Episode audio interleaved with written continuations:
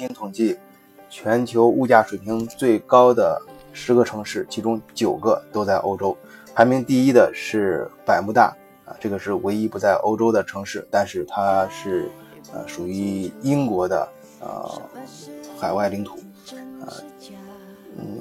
百慕大的收入呃物价水平最高是理所应当，因为它所有的呃生活用品全部是进口。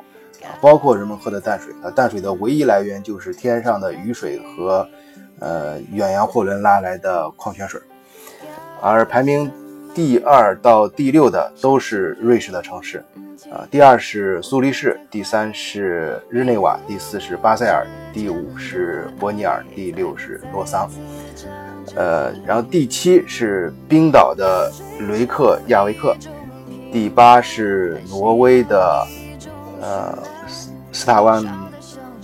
格和第九名是也是瑞士的，呃，卢加诺和第十名是挪威的奥斯陆。这样看来，排名前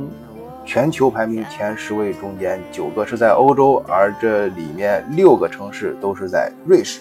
那么，瑞士的收入水平，呃，究竟是怎么样呢？我给大家讲一些具体的数字。首先。在二零一七年最新的，呃，欧洲呃瑞士的最低工资标准是四千欧元，每个月四千欧元。当然，这个提议最后没有通过，包括他们的低保，低保当时是，呃，申请的是两千五百欧元，结果也没有通过。但是这个已经成为大家心目中的一个标准。啊，也是一个在定工资的时候，也是一个不成文的，呃呃，可以说是一个不成文的这样一个呃规矩吧。比如你在德国开，你在瑞士开工资给人发工，你在如果在瑞士建立分公司或设置机构的时候给人发工资的话，应该具有这个标准。如果你的行业不是，嗯，这种收入低的行业的话，那么不能够低于四千欧元。那么具体的，呃。呃，针对于哪些行业呢？我列举一些行业，大家可以和他的工资水平，大家可以呃作为参考。呃，首先，呃，收入最高的是瑞士，收入最高的是他的呃外交官和他们，因为这个职业呢，在呃还有这个空中管制员啊，这两个职业在呃呃瑞士来说，它的是。他的这个责任和工作的时候担的风险和紧张程度最高嘛？呃，分他们分别都是在每个月月薪都是在一万三千欧元以上，啊，而那个，嗯，啊，不是，我说错啊，是呃，单位不是欧元，是瑞士法郎，啊，嗯，折合成人民币的话，一万，呃，一万三。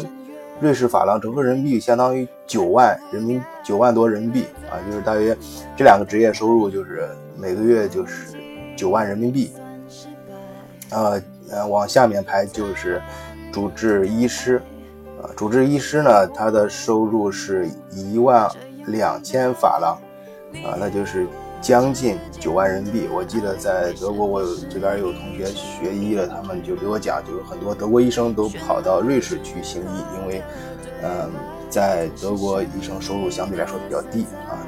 瑞士的话就会高一些。嗯，然后是农业工程师啊，八千九百三十三法郎，啊，还有社会工作者七千两百八十五法郎啊，这都是月收入啊。然后是小学教师，六千九百八十一法郎，呃，然后是电脑工程师，六千五百三十八法郎，再往下是警察，五千五百一十二法郎，呃，火车司机四千九百六十九法郎，货车司机四千五百法郎，木匠四千四百一十法郎，厨师四千一百零八法郎。注意，厨师四千一法郎，这个就是。呃，最低的标准了，呃，然后是，呃，零售业的售货员三千九百法郎，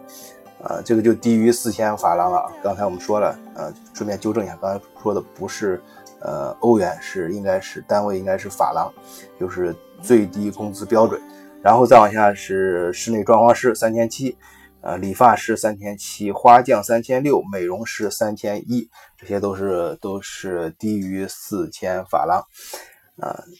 那么，嗯，这里面，嗯，有意思的是什么呢？就是像瑞士这个国家，如果大家去旅游的话，就能感觉到那个地方是，呃，